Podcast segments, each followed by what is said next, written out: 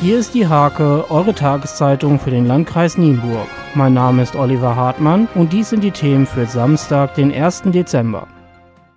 Der vierte Nienburger Adventszauber ist am Freitagabend eröffnet worden. Bürgermeister Henning Onkes begrüßte gemeinsam mit den Organisatoren und Sponsoren die Gäste auf dem Markt- und Kirchplatz in der Innenstadt. Der Adventszauber ist in diesem Jahr bis zum 23. Dezember geöffnet. Wie groß soll der Anteil des sozialen Wohnungsbaus im künftigen Nienburger Baugebiet Segelwesen sein? Diese und andere Punkte müssen Politik und Verwaltung noch klären. Dazu gehört auch die Forderung der Grünen nach einer ökologisch orientierten Planung, die sie unter anderem mit dem Passivhausstandard erreichen wollen.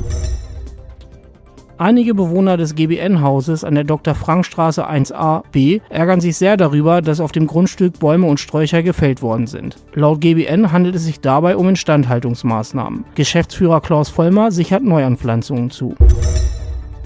Seit Monaten wird hinter dem Uchter Kindergarten Zauberland gebaut. Die dort entstehende sozialpädagogische Einrichtung Haus am See steht bereits kurz vor der Fertigstellung. Schon in zwei Wochen soll eröffnet werden. Dazu lädt die Care Concept Gesellschaft alle Interessierten zu einem Tag der offenen Tür für den 14. Dezember ein. Seit mehr als 90 Jahren gibt es die Kunstradfahrer im Bereich Woltringhausen-Heusinghausen. Jetzt war die Hake bei der Truppe zu Gast, schaute sich an, was Kunstradfahrer überhaupt machen, wer die Kunststücke auf den Rädern ohne Licht und Bremse lernen kann und wie es mit dem Nachwuchs aussieht. Zum Sport.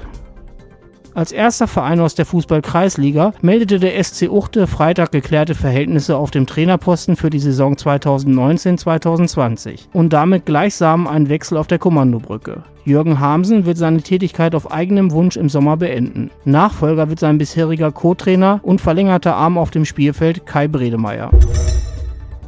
Die Stimmung beim Fußball-Landesligisten SVB Steimke um Torben Brauer wirkte unter der Woche beim Training endlich mal wieder gelöster. Mit dem 2-0 Heimsieg gegen den Hesler SV wurde vergangenes Wochenende der zweite Saisondreier eingefahren. Beim direkten Abstiegskonkurrenten TSV Krähenwinkel-Kaltenweide soll am Sonntag ab 14 Uhr der dritte folgen. Die beiden Fußballbezirksligisten TuS Drakenburg und RWS Dorf Lesering sehen die Winterpause herbei.